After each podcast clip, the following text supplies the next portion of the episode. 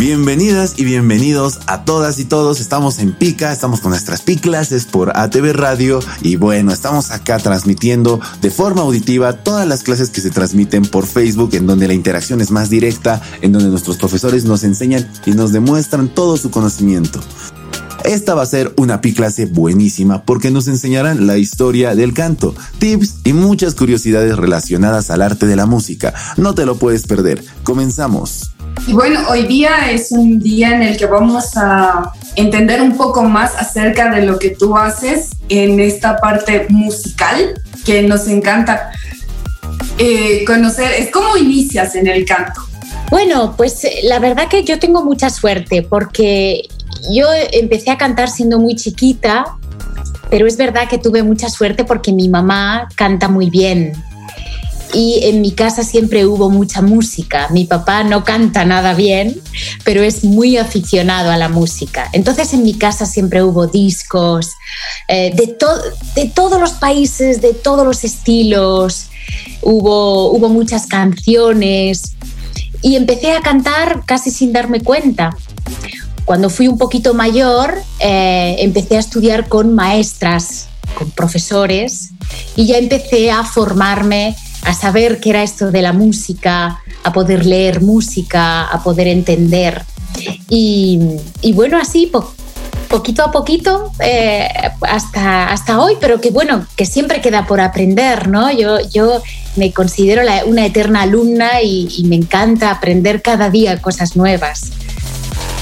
Y bueno, Sheila, un saludo desde aquí, desde Bolivia, otra vez desde mi parte, te saludo del equipo Pica. ¿Por qué la música clásica, Sheila? ¿Cuál es la importancia de la música clásica en nuestras épocas? Pues mira, José, yo creo que la música clásica es la base. Es, es ese, ese pozo que todos deberíamos tener y a partir de la cual empieza, se crea todo lo demás, la música que ahora podemos escuchar, la, la última moda, el reggaetón, no sé, el pop, el rock, todo tiene su base allá. Y yo creo que es importante conocer la base, conocer las raíces. Eh, y además es tremendamente hermosa, o sea, cualquiera que no haya escuchado música clásica, yo le invito a que le dé una oportunidad porque es realmente hermosa. Y hay mucho prejuicio, sin haberla escuchado, a veces uno piensa, le pone la etiqueta de ser una música vieja, pasada de moda, pero no es verdad, es una música muy hermosa. Sheila, yo creo que aquí es importante también entender lo, lo, que te transmite la música y lo que tú también quieres transmitir a los demás, que, que esos sentimientos son lo más importante. Sí, totalmente, Katy. Em, es, es, emoción. Y la música clásica eh, tiene una cosa muy linda, eh, sobre todo la parte instrumental, digamos, que es el hecho que cada uno puede interpretar sus emociones en esa música según cómo esté en ese momento o según su, su vida, según su experiencia vital. Cada uno la escucha de una manera, ¿no? La música tiene un mensaje para cada persona especial, porque todos somos especiales, porque todos somos únicos. Y a mí me parece muy linda esa relación que se crea cuando una persona escucha una obra, cierra los ojos y simplemente siente. Bueno, Sheila, para mí es muy importante y muy interesante esta parte que dices de que en realidad la música clásica es la base de todo en realidad todas las melodías contemporáneas, todo lo que sabemos nosotros ahora, que es esa música quizá un poco más rápida, porque nuestra época en la que vivimos es así, es rápida, es más fluida, pero siempre se basa en las melodías, en los tonos que hace muchos años ya se han compuesto y se han ido trabajando con el, y lo que ahora es el sonido, ¿no es cierto? Eh, a mí me, gusta mucho realmente saber que aún se puede hacer muchas fórmulas y nuevas bases en, para, con la música clásica comparándola con nuestra realidad actual como me gusta mucho ese trabajo de traer el pasado al presente. Y creo que ahí es donde nosotros podemos realmente comprender mucho más nuestras raíces y tenerle sentido a este arte tan lindo que es la música. Sí, sí, seguro, José. Yo creo que esa es una reflexión maravillosa. Creo que hay que reconciliarse con, el pasado o más bien conocerlo y tenerlo presente. Y creo que eh, es, es, algo, eh, no creo que sea un arte finito, ¿no? Que esté ya, que todo, todo se haya inventado. Yo creo que no, pero creo que hay que darle oportunidad a em, ese pensamiento divergente, a, ser eh, valiente y a experimentar, ¿no? A experimentar, pues imagínate con cosas como la música clásica, que quizás estaba ahí un poco, un poco de lado, ¿no? Y que tiene ese lugar tan solemne y como de intocable, ¿no? Fíjate que, que eh, se le ha puesto letra a veces a la música clásica, pero no, no, es por nada. O sea, yo realmente lo hice como una manera divertida, pero ponerle, contar la música de los autores, de los compositores en una obra suya, es algo que todavía no había sucedido. Y si lo piensas, no es una cosa tan loca, ¿no? En realidad es, es, es echarle un poco de, de arrojo, de pasarlo bien y de atreverse, ¿no? Porque de atreverse, de agarrar la música clásica y querer divertirse con ella. Querida Sheila, nosotros sabemos que tú eres coach en la, en la voz, eh, que es un programa para niños. ¿Cómo tú haces que los niños entren a cantar y que también tengan esta relación con la música clásica? Bueno, pues eh, yo creo que todo, cuando se es niño, podemos retrotraernos aquí cada uno, todo entra bien con amor y con diversión. Si tú te lo pasas bien y, y, hay, hay, mimo, hay ganas de hacer algo, sientes, sientes ese, ese cariño, vas a entrar. Entonces yo con los niños en, en la voz Kids trato de que ellos se lo pasen bien y trato de, engancharlos a los conocimientos a través de eso, de la curiosidad eh, y de los ejercicios lo más lúdico posible. O sea, que todo sea un juego, que todo sea un juego. Y realmente creo que quizás esto de los bioclassics, eh, como los he bautizado, el secreto por lo que llegan a tantos niños es esa diversión, es ese texto desenfadado, hablando de los autores, eh, cantando a veces muy rápido, a veces lento, siempre intentando eh, eh, hacer esa gestual, esa sonrisa. O sea, yo trato que sea todo energía positiva y obviamente se nota que a mí me encanta la música, que hay mucho amor detrás. Porque, porque no lo sé hacer de otra manera. Y yo con los niños de, de la voz Kids, Katy, intento eso, desde el amor y desde el juego llegar a ellos. Bueno, a mí algo que sí me gustó muchísimo es ese sentido de que no solo la, la música es una melodía, la música es un sonido que después de todos nosotros, a los receptores, nos llega y, y ya vemos si nos agrada, si nos trae recuerdos, pero también algo que tú trabajaste mucho, Sheila, es a los propios autores, la historia de los autores, su nombre, algo que no puede quedar en el olvido parece que a veces no, se nos pasa por de largo el nombre del autor, el nombre de alguien muy reconocido en la historia de la música, pero en tu trabajo tú intentas recuperar mucho de eso, del nombre del autor. Sí, sí, José, porque yo pienso que el, saber no ocupa lugar. Creo que es importante, igual que te sabes el nombre de tu papá y de tu mamá, conocer el nombre de aquel compositor que hizo esa melodía tan linda que a ti te llega al corazón. Eh, aunque solo sea por poder por agarrar Spotify y poder meter o, cualquier reproductor o ir a una tienda de discos y poder decirle al, señor vendedor, por favor, ¿dónde están los discos de, fulanito, de tal compositor, ¿no? Por, por ti. Es importante eh, saber y es importante memorizar. Em, y por eso insisto en esas, además, yo intento elegir obras súper conocidas que todo el mundo tiene en la cabeza, pero a lo mejor no conoce al autor. Y me parece una manera bonita de conocerlo, de presentarlo y de que ya se quede con él. Ah, pues esta melodía tan, tan conocida es de Wolfgang Amadeus Mozart, es de Mozart, claro que sí, ¿cómo, cómo no podía saber? Me parece que, es, que el saber es libertad y es disfrutar. Es importante saberlo. Excelente. Sheila, mira, hay mucha gente que nos está siguiendo en la fanpage de Pica y bueno, están mandando algunas consultas, algunas preguntas que es importante también que ellos eh, tengan un poquito de respuesta. Eh, estamos acá con una pregunta que dice, ¿cómo puede uno empezar a formarse musicalmente? Sí, yo creo que em, los caminos son muy variados y depende de la circunstancia personal. Está buenísimo poder acudir a una escuela de tu barrio de música popular. Está buenísimo poder entrar lo que acá se conoce como conservatorios, que son los lugares donde se aprende música clásica.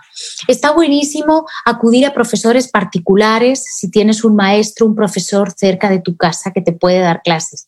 Está buenísimo acudir a Internet, que ahora mismo hay tantísimo material maravilloso con el mundo de los tutoriales.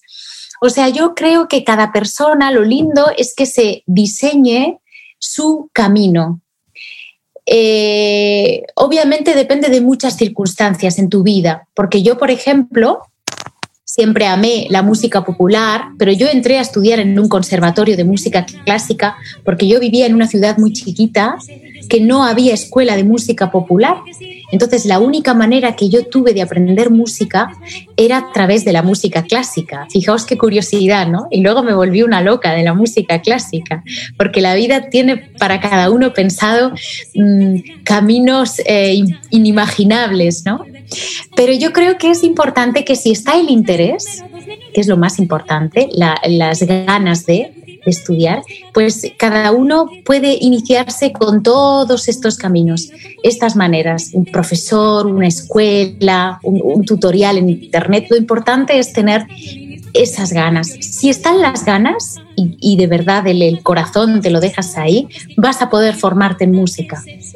Llega, la vida te lo hace llegar. Sheila, aquí en los comentarios nos hablan mucho de, no sé, de García Lorca. Dice, Sheila nos podría, ¿cómo contaría a través de su arte la historia de García Lorca? Uy. Ay, Lorca, Lorca, es que Lorca es, es de, mis, de mis favoritos. Pues ¿cómo la contaría? Pues mira, quizás la contaría a través de una obra de Manuel de Falla, contemporáneo de, contemporáneo de Lorca, granadino también como él, de la ciudad maravillosa de Granada, y muy amigo suyo. Lorca iba a pasar las tardes a escuchar tocar a Manuel de Falla en su piano. Tuve la suerte de estar en casa del, maestro Falla y me imagino que lo contaría así, quizás con el amor brujo, ¿no? Es una obra preciosa de Falla. Pero bueno, em, sí, quizás cuando, cuando, digamos, haga los bioclásics más eh, reconocidos, los 20 o 30 clásicos más ¿no? Eh, de una vuelta de tuerca y a otra cosa, ¿no? Porque de momento estoy solo con compositores clásicos, pero bueno, si hay alguien que se merece un bioclásico fuera de la clásica es Federico García Lorca, al que yo amo sobre todas las cosas.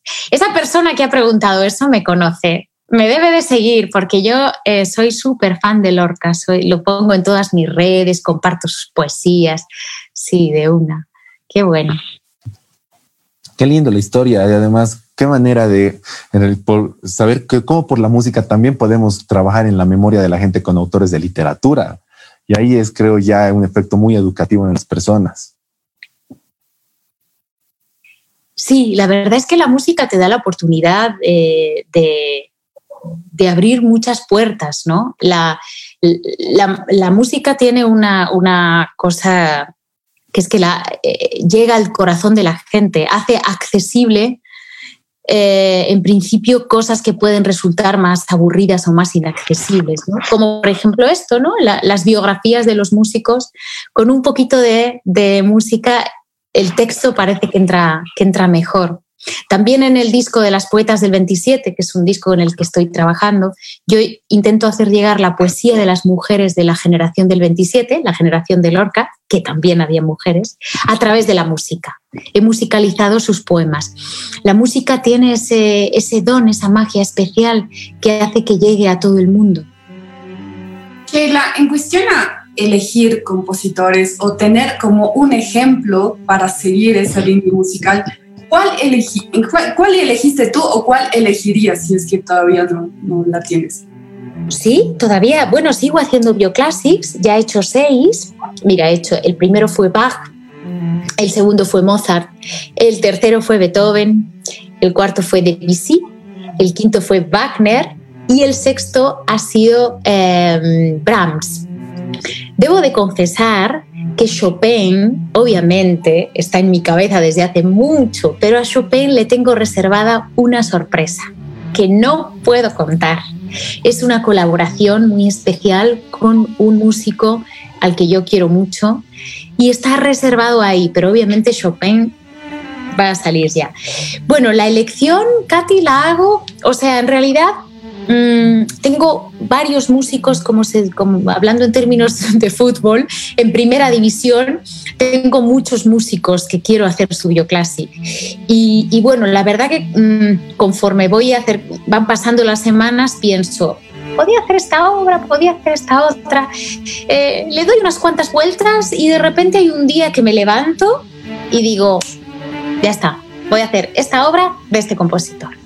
Voy a hacer la danza húngara número 5 de Brahms. Y así, y en el momento que lo decido, ya todo sale, fluye, ya todo fluye rápido.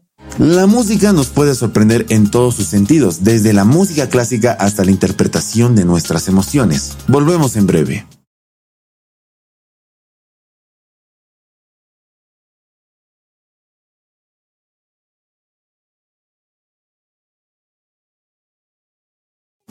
Continuamos aprendiendo con nuestra profe Sheila que nos explica el arte musical. Si todavía no conoces a Sheila, pues es una eminencia de la educación auditiva, de la educación musical y de la historia en el arte. Es una capísima, búscala en YouTube, en Facebook. Es un placer tenerla como profesora. Quiero dar la bienvenida a Sheila, a María René, perdón. María René se ha unido a la clase. Hola María René, bienvenida. Hola, hola. Muchas gracias. Qué gusto poder escucharte y ya probemos tus videos con mis hijas. Ay, qué bueno. Muchas gracias. Qué bien. Súper. Bueno, vamos a continuar. No sé si tienes alguna otra pregunta, tal vez. Claro que sí. Eh, y no es una pregunta mía, en realidad es una pregunta de otro fan que está escribiéndonos que dice, si tuvieras que elegir la bio de algún artista latinoamericano, ¿cuál sería? Um, Uf, pues me gustan muchos artistas latinoamericanos. Eh, pues a lo mejor elegí a un cantautor uruguayo que me gusta muchísimo, que se llama Fernando Cabrera. Es un compositor, ¿lo conocéis? Es un compositor, eh, es un cantautor maravilloso que tiene una manera de cantar, de decir y de tocar la guitarra que a mí me, me toca muchísimo, me llega muchísimo quizás de, Fernando Cabrera, sí, pero me gusta mucho, ¿eh? Me gustan muchos, muchos y muchas y me, encanta en general el folclore latinoamericano. Soy una gran seguidora de vuestro folclore. Bueno, vamos con una pregunta. A ver, em, vamos a elegir una. Eh, a ver. Cuéntanos, Sheila, ¿qué es lo que dicen los músicos de tus videoclásicos? ¿Qué comentario o qué mensaje alguien te ha mandado que se te ha quedado así en la mente y en el corazón? Pues los mensajes que más se han quedado conmigo son no tanto los de los músicos, que también me encantan, pero sobre todo los de los padres y madres y nenitos y nenitas que me escriben y me dicen que se lo pasan genial, que le han dado una oportunidad a la música clásica, que se saben las canciones, que las bailan. Muchos profesores me han escrito eh, para pedirme permiso por los videitos, que yo la verdad es que los, he colgado en, YouTube y altruistamente me, me, encanta que la gente los comparta, los vea, los use para dar clases, porque es verdad que tiene lo que estamos hablando, ¿no? Una dimensión súper didáctica. Eh, me encanta. Quizás, quizás el mensaje que más me ha quedado es de aquellas personas que nunca habían escuchado música clásica y gracias a un bioclásic o a varios le han dado la oportunidad y su vida ha cambiado porque de repente han descubierto lo linda que es bueno, yo es que creo totalmente en las cualidades terapéuticas y las cualidades curativas de la música. Y, hay gente que me dice que, que la ayuda. Eso es lo más lindo de todo, sí. Ay, José, no te oímos. Ah, perdón, hay una pregunta que a, mí me gusta muchísimo y que en este momento la están haciendo en las redes sociales y dice, ¿qué cualidades debería tener un profesor que enseña música? Bueno, yo creo que es importante que sea una persona bien formada, pero es una persona, eh, creo que tiene que ser una persona que sepa enseñar. Hay mucha gente muy buena que sabe muchísimo, que interpreta que te mueres, pero no es tan buen pedagogo. La pedagogía es muy importante, saber enseñar, saber transmitir los conocimientos. Por eso yo valoro tantísimo el oficio de la maestra, del maestro, y creo que tenía que ser mucho más valorado en general, ¿no? Eh, hablo, por ejemplo, aquí en mi país, en España, creo que tendrían que valorar mucho más. Eh, y bueno, valorar cómo se valora cuando algo es importante, económicamente la labor de un maestro, de una maestra, eh, de un profesor, de una profesora, porque realmente es muy importante que, que sepan transmitir ese conocimiento. Y después, pues ilusión, Quizás la palabra, la palabra mágica para mí sea motivar, saber motivar a cada alumno, a cada alumna, porque cada persona es distinta y hay a, hay a niños que les funciona una cosa y a niñas que les funciona otra, o sea, no le vale lo mismo la misma clase cuadriculada, perfectamente ordenada, pum, pum, uno tras otro. No, tú tienes que conocer a tu alumna y cuando conoces a tu alumna, a tu alumno, la clase se crea entre los dos, entre lo que esa persona necesita y, ves que te da y lo que tú le das a ella. Eso pienso que tendría que ser. Y así a todo el mundo le gustaría la música y todo el mundo querría saber música. No habría músicos frustrados, habría músicos felices. Aquí tenemos una pregunta súper interesante porque ya lleva así como que un universo de preguntas. Habla sobre que ella quisiera saber cuál es el proceso creativo que tú llevas, desde cómo eliges el tema de tu video classic, cómo escribes las letras, cuánto tiempo tardas y cómo llegas a terminar, a cerrar este, este video classic. Bueno, pues em, el proceso empieza con esta reflexión que os comentaba antes, eh, de a ver qué músico hago. Eh, cuando ya por fin decido la obra, en esta decisión tiene mucho que ver eh, que la obra yo sepa que es una obra que conoce mucha gente o con una obra, digamos, de los hits del top five de este compositor. Intento que sea una de esas obras top five, ¿no?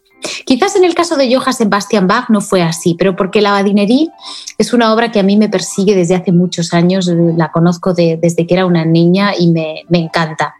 Pero mm, creo que uno de los secretos del Bioclassic es que sea una canción que la gente ya la tiene en su cabeza y de repente la escucha con letra seguramente llegue un bioclásico, llegue, lleguen autores que no sean tan conocidos y la gente conozca la obra a la vez del bioclásico. No pasa nada. Creo que también eso es lindo, ¿no? Conocerla, conocer una obra nueva. Después hay todo una, un proceso de escribirme un esquema con los hitos o los momentos, los datos más importantes de ese músico que yo quiero destacar. Pues eh, el tipo de estilo, eh, detalles de su vida que me parecen curiosos, que a mí me parecen interesantes, ¿no? Por un lado, detalles musicales y detalles personales, porque creo que, creo que eso conecta con la gente, ¿no? Cuando tú, tú le dices a alguien eh, que esa persona pues, eh, era muy humilde o que, o que a los niños les daba caramelos, como, como acabo la de Brahms, como cosas que conecten. Y el hacer la letra es una de las cosas más divertidas, porque yo tengo la canción aquí, entonces para...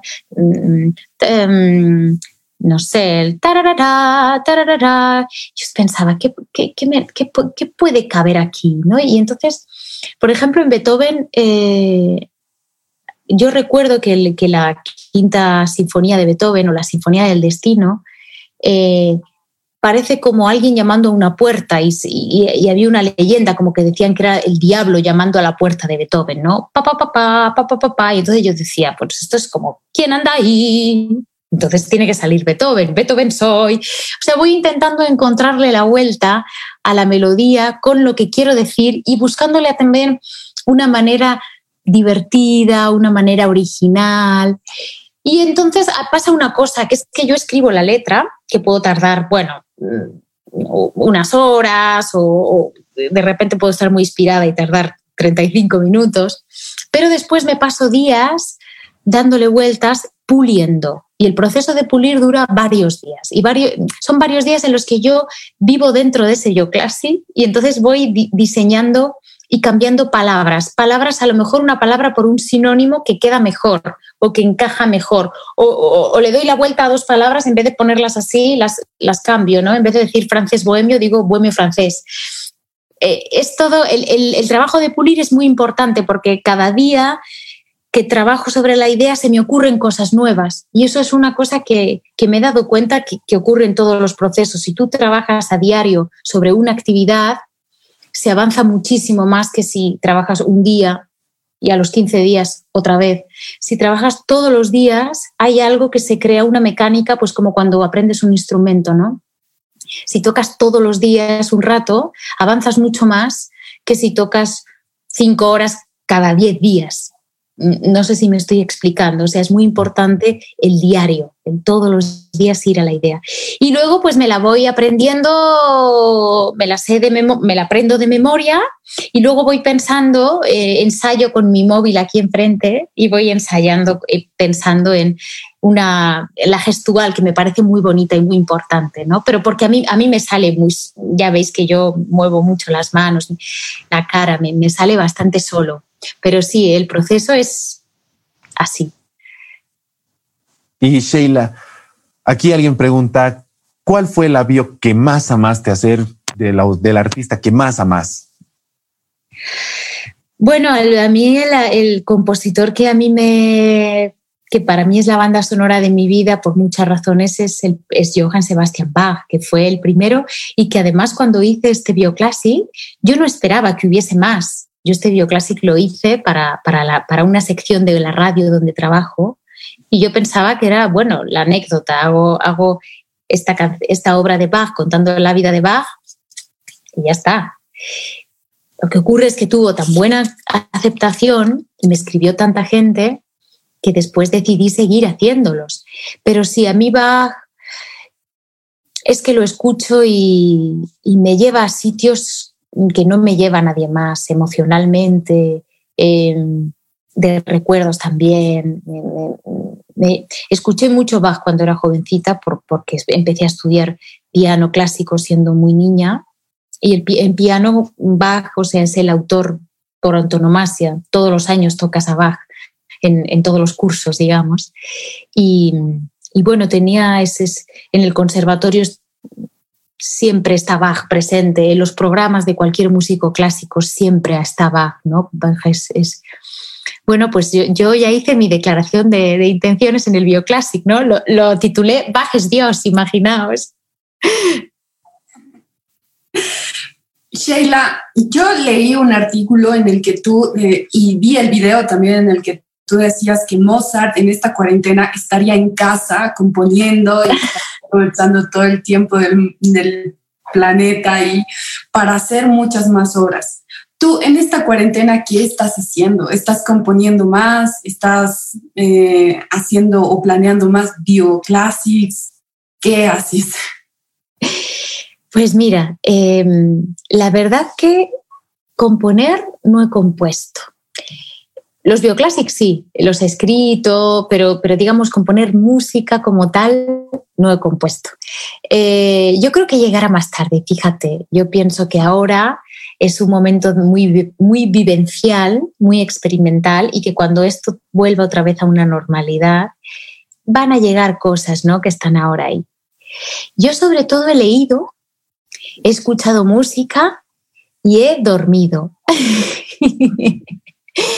Pero sí, también una cosa que me gusta mucho es sentarme aquí a, a mi pianito digital y sacarme, yo digo sacarme canciones, canciones que me sé, que sé cantar, pero no sé tocar. Entonces las voy sacando de oído. Por ejemplo, em, la última que he sacado, no, sé cómo diríais allí en Bolivia lo de sacarse canciones, ¿no? Eh, no sé si utilizaríais ese mismo verbo. La última canción que he aprendido a, tocar es un tema de Silvio Rodríguez, el cantautor cubano que me encanta.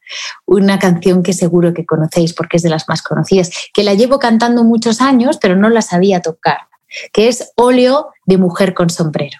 Uh, sí, muy linda canción. Muy linda, ¿no? Una mujer con sombrero. Sí, la verdad que es una pasada. Eh, me gusta mucho hacer eso pero sobre todo dormir, escuchar música y leer. Me levantaba y me ponía a leer, cosa que me encanta. Y Sheila, tú dices mucho en una entrevista igual que a mí me gustó bastante leerla, en la que la música en realidad no es necesariamente entenderla, sino sentirla. ¿Qué autores, qué compositores tú crees que puedan ser sentidos mucho en una época de encierro, de cuarentena, para quizá alegrar un poco más o quizá mantenernos más en el encierro? Pues mira, yo creo que un, compositor clásico que, que puede llevar a, sitio, a lugares muy lindos es Claude Debussy, porque Debussy eh, su música es muy pictórica y además muy onírica, del mundo de los sueños, de las ensoñaciones, de las fantasías. Y creo que esta situación que estamos viviendo, que está a mitad de camino de la película de terror y, de la, de la, del mundo que nadie sabe cómo, cómo va a ser, de la distopía, digamos, más, más em, no sé, impredecible, podríamos decir. Nadie sabe cómo, cómo el mundo va a seguir. Creo que una música como la de Claude Debussy, que él experimentó mucho con, las sonoridades nuevas, eh, experimentó mucho con ese tipo de, de, música tremendamente rompedora, además para, para, su época, ¿no? para finales del 19, principios del 20. Creo que puede ser un, un buen compañero de, bueno, de vida, ¿no? Tener ahí a Debussy para poderlo escuchar y dejarse llevar la mente, imaginar, fantasear, construir. Qué increíble resulta conocer la historia de la música, ¿verdad? Tengamos en cuenta que siempre hay que tener la mente abierta a la creatividad musical. Ya volvemos.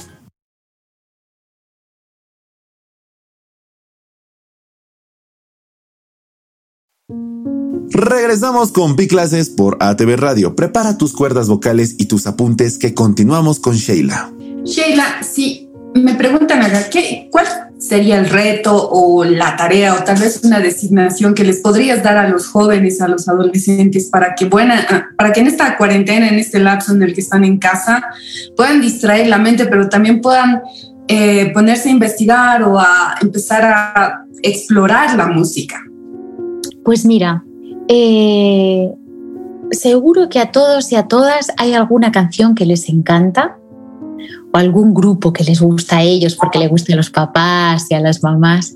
Yo les invitaría a que em, o se aprendan una canción entera, me parece un ejercicio maravilloso, o que alguna canción que sepan y les encante, que sea a lo mejor en inglés, en francés, que busquen la traducción, que sepan lo que dice esa canción, o si tienen la posibilidad de tocar un instrumento, que intenten tocar alguna canción acompañándose ellos, cantando con ese, con ese instrumento. Es muy lindo esa, esa, esa sensación de poder acompañarte tú mismo al piano, a la guitarra, lo que sea, ¿no? O bueno, si tocas un instrumento de viento no puedes cantar a la vez, sacar una melodía que te guste, eh, encontrarla y, tocarla. Sí, tener un contacto con, la música y con las canciones muy directo. Lo digo porque yo tengo amigos que les, que les encanta la música, pero no te saben cantar una canción entera, porque dicen, no, no, entera no me la sé, me sé el estribillo y apréndetela entera, apréndetela. Puedes cantarla tú solo en tu cabeza, apréndete la letra. Aprende qué dice la letra, qué te quería contar el autor cuando la escribió. La, poesía de la, de, la, de la letra, sí, de la composición. O sea, básicamente les invito a que se lo pasen bien profundizando en la música. Yo creo que es importante eso, no quedarse ahí todo el tiempo, sino ir más allá. Con las canciones que ames, que te gusten, que, te, que, que sientas, ¿no? Pero intentar profundizar en ellas. Y Sheila, ¿qué compositora mujer tú recomendarías escuchar? Compositora eh, clásica. Clásica. O si contemporánea también, si tienes alguna favorita, y como el estilo de Silvio Rodríguez ahora, por ejemplo, igual. Mira, lo de la historia de las compositoras es fascinante, porque como ha pasado en todos los otros sectores de la historia, pues hay que, esto hay que contárselo, sobre todo a los niños y a las niñas que no saben, ¿no? Porque eh, pues, la dominación del hombre hizo que la mujer estuviera relegada al mundo del hogar y a la, cuida, a la cría de, los hijos, pero no tuvo la oportunidad de estar tan integrada en el mundo intelectual y en, en el arte. Bueno, tiene sus raíces en, en la época grecorromana, en fin. Es importante que los niños sepan por qué pasó esto, pero aún así también es importante que sepan que hubo muchas mujeres en todos los ámbitos, en la música también. Por ejemplo, la hermana de Mozart, la hermana de, Amadeus, era una tremenda pianista, era mayor que Mozart, pero su padre se eh, centró en el niño porque era niño. O sea, algo así de triste, ¿no? Pero ella era una pianista tremenda. A mí me gusta mucho y la estoy escuchando mucho últimamente a Clara Schumann, la hija de Robert Schumann, y que fue pareja de Brahms. Clara Schumann tiene unas obras preciosas y además se pueden encontrar sus composiciones. Me parece una, compositora maravillosa, romántica. Y, compositora contemporánea, eh, bueno, a mí me, gusta mucho una cantautora canadiense, pero es de los años 60, 70, que se llama Johnny Mitchell, pero Johnny Mitchell tiene una carrera maravillosa con un montón de discos, con una poesía tremenda en sus letras y con una música, ella tocaba además la guitarra y, cantaba, y bueno, en fin, bueno, toca y canta, sigue, sigue viva, gracias a Dios, Johnny Mitchell. Es una compositora que me interesa desde siempre, sí. Sheila, ¿Cómo harías una clase para, para niños o para adolescentes en, porque ahorita estamos en un clases, digamos, y si tuvieras que hacer una clase súper cortita para que ellos puedan practicar algo o que podamos aprender algo, ¿cómo, estructurarías tu clase? Bueno, yo eh, me parece muy importante para los niños que em, se relajen, que aprendan a respirar. Entonces yo los echaría a todos en el suelo y les pondría a respirar con los ojos cerrados, las manos en la panza, para que se relajaran y sintieran su propia respiración. Y después les dejaría ahí echaditos y les, eh, les invitaría, por ejemplo, a que se inventara cada uno el canto de un pájaro. Y yo digo, por ejemplo, o por ejemplo, ¡wow! ¡wow! Y así intentar llevar su creatividad a algo que les es muy, muy familiar, como es el canto de un pájaro, pero a la vez utilizar su instrumento vocal, que se suelten desde la relajación, desde el juego, todo desde el juego.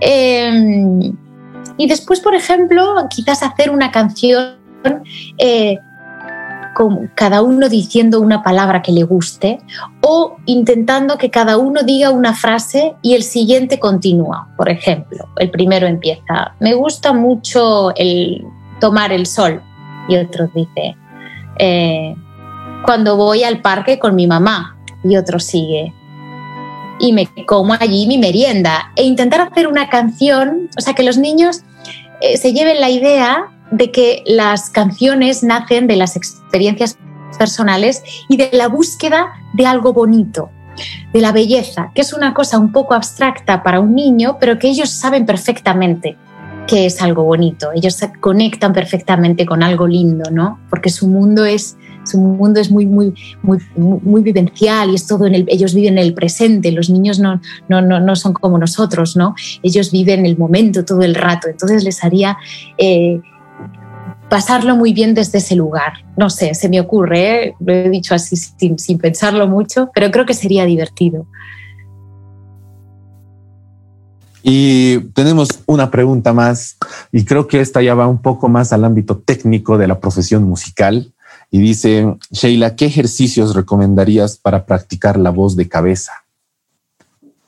Para practicar la voz de cabeza, nada como escuchar a gente cantando en cabeza, a mujeres, e intentar imitarlas. Yo eso lo hacía mucho con mis alumnas. Yo les decía, ponte cualquier cosa y tú, tú ponte a cantar lírico en casa, lo que sea. Oh. ¿Para qué? Para que a través de la imitación y del juego el velo del paladar se vaya levantando y súper importante la lengua se relaje, pero siempre desde un lugar en el que tú estás pasándotelo bien. Cuando estás imitando a alguien, no estás tenso, estás jugando, ¿no? Es una cosa muy lúdica y que así, para un poquito tiempo que tenemos y no meterme en cosas demasiado técnicas y aparte es muy importante tener delante a la persona porque no vaya a hacer algo que, le, que le haga daño. Desde la imitación y desde el juego, que escuche a muchas cantantes líricas y aquellas obras que le gusten, que las intente imitar así. Al principio suena muy raro, suena muy ajeno a una misma, ¿no? Cuando hablas aquí arriba y de repente te encuentras que no eres tú, pero el ejercicio diario hace que cada vez estés más conectada y cada vez está la musculatura más acostumbrada a cantar de cabeza. ¿Se nos ha ido Katy? Excelente. Parece que sí, se nos ha ido por este momento Katy. Pero a mí me parece muy, muy, interesante todos esos ejercicios. Creo que lo que más les va a ayudar, esto va a ayudar mucho, mucho a gente que también quiere ingresar al mundo del canto, que le interesa demasiado la música, de una, además desde un ámbito profesional, de realizarse como cantautor, como compositor. Claro. ¿Tienes algo más que decir, Katy? Sí, ya volví. Lo que pasa es que mi celular empezó a sonar como loco.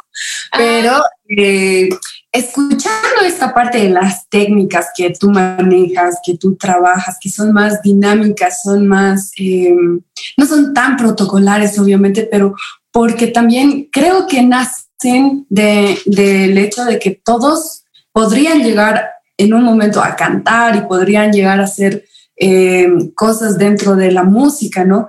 Y creo que esa posibilidad y esa opción es la que muchas personas necesitan para poder iniciar algo en la música o animarse a entrar eso del canto, que también uno tiene miedo a veces cuando dice, no, no lo voy a lograr, no voy a poder, entonces si nos das esa chance, si alguien nos da esa, esa oportunidad para practicar, para jugar y nos da ese espacio de seguridad, yo creo que muchas personas en este momento eh, cantarían, tocarían instrumentos y también vivirían ese, ese auge de la música. Sí, fíjate, Catito, que el peor enemigo que todos tenemos en este mundo es nosotros mismos. O sea, eso es así. Y en el caso del cantante, es que somos muy, muy eh, autocastradores, somos muy autocensuradores. Em, y eso también se aprende día a día, se, se, entrena la mente para lanzarse a cada uno mismo y a cada una misma mensajes positivos. Todos los días hay que lanzarse mensajes positivos, disfrutar del proceso de aprendizaje, no juzgarse, no autojuzgarse, porque igual que no, ¿por qué si no juzgamos a los demás y aceptamos a los demás. Con nosotros vamos a ser la peor persona. Somos con quien vamos a ser nuestro enemigo más, más eh, eh, despiadado, nuestro crítico más incomprensivo. ¿Por qué? No tiene sentido. Entonces, igual que harías con alguien que quieres, con tu hermana, con tu amiga, con, con, con una alumna, lo tienes que hacer contigo, darte esa chance, esa oportunidad, animarte, autoanimarte, es muy importante. Es que yo creo que es muy importante la relación con uno mismo de un músico, de una música. Yo esto lo he hablado muchas veces con amigos y amigas concertistas, ¿no? Que se tienen que enfrentar, enfrentar a salir a, tocar a un sitio donde hay mil personas, 300 personas, cinco mil personas que te están escuchando. Tú no puedes salir lanzándote mensajes de me va a salir un gallo, me voy a equivocar, se me va a olvidar la letra, se van a reír todos de mí. No puedes hacer eso. Te estás condenando. Nunca le dirías eso a alguien. No le dirías, se van a reír todos de ti. No, le dirías, vamos, que te va a salir bien, tú puedes hacerlo, has trabajado muchísimo. Bueno, pues eso te lo dices a ti mismo. Vamos, no te, te va a salir genial, venga, te lo sabes genial, has trabajado muchísimo. Eso se entrena. Entonces, es muy importante que cuando una persona decide dedicarse a algo como la música, que la música desde luego es compromiso, ese compromiso tiene que vivirse desde la alegría y desde la salud mental y desde la aceptación. Yo canto como canto y me gusta y trabajo desde mí. Todo eso es muy psicológico, pero, pero es muy lindo. Lo que pasa es que hay que dejarse, que creo que es, es una cuestión de simplificar, no de complicarse más simplificar, volver a, volver a, jugar, a pasarlo bien y aceptarse y ya está. Y no comerse, aquí en España decimos comerse el tarro, comerse la cabeza. Sí, además de ese, ese, ese, ese método de ayudarnos a nosotros mismos, impulsarnos siempre a ser más y mejores. ¿Qué fallas puedes o alguna vez pudiste observar, Sheila, en la educación en música? Bueno, pues eh, un método diseñado pues eh, para un tipo de persona, ¿no? Que funciona. Si tienes eh, ese tipo de persona para el que está diseñado, pues perfecto. Pero hay mucha gente que no.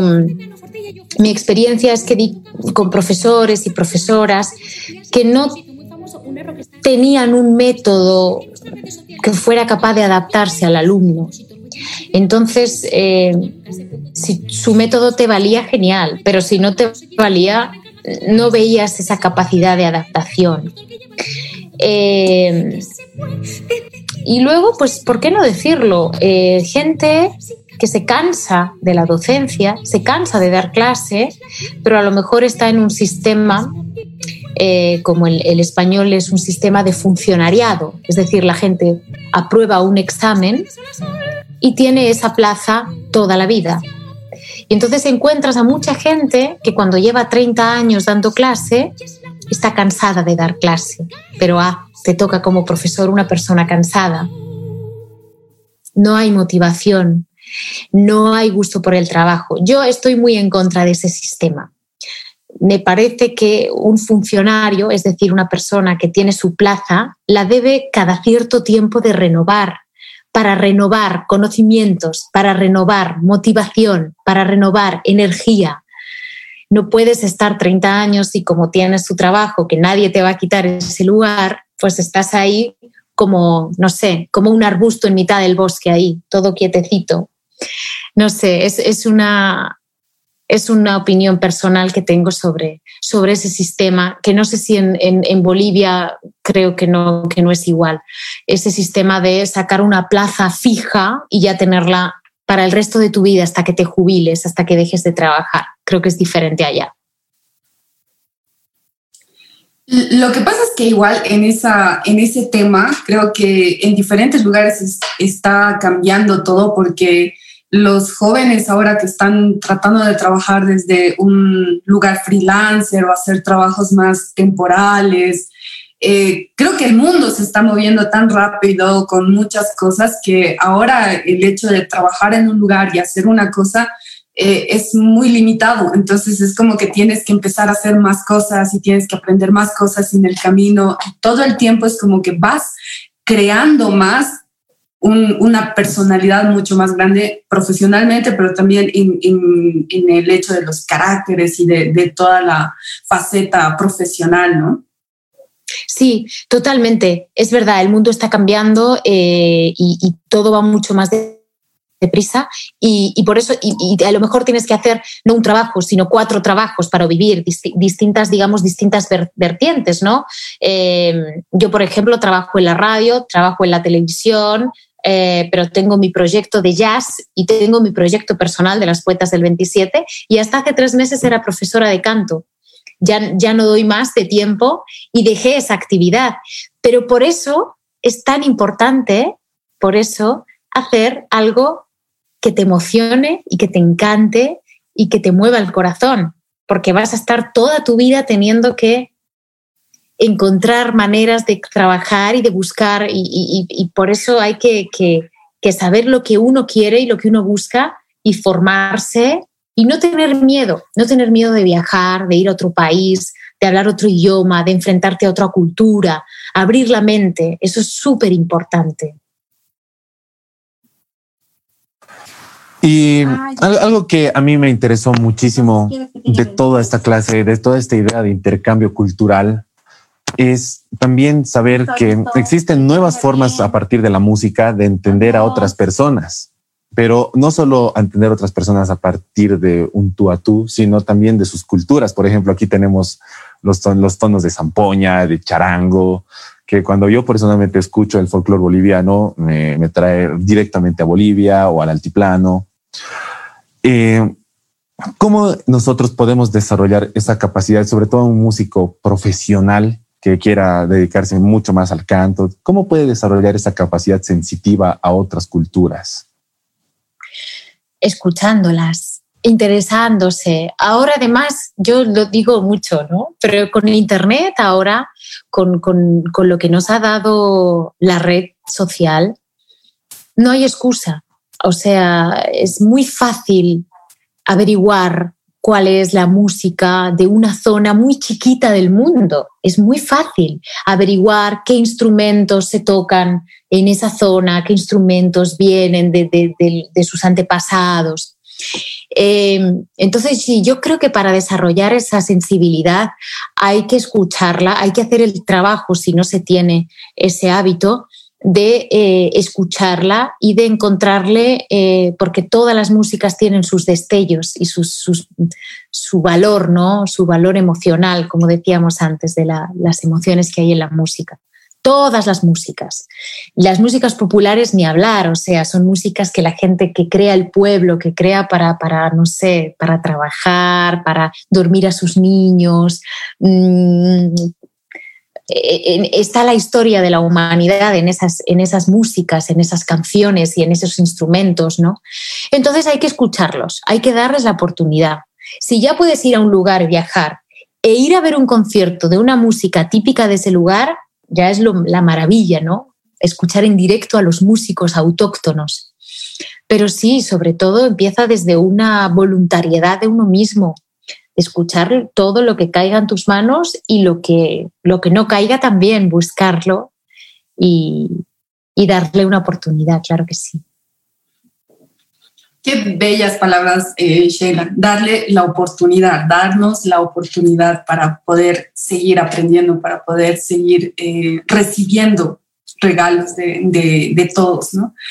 Eh, bueno, nos hemos quedado súper cortos en tiempo, pero bueno, queríamos hacerte la última petición, tal vez de esta charla. Muchas gracias por participar con nosotros aquí. Yo, yo sé que muchos de los que nos han visto hoy día han recibido la respuesta que esperaban cuando han lanzado su pregunta en los comentarios.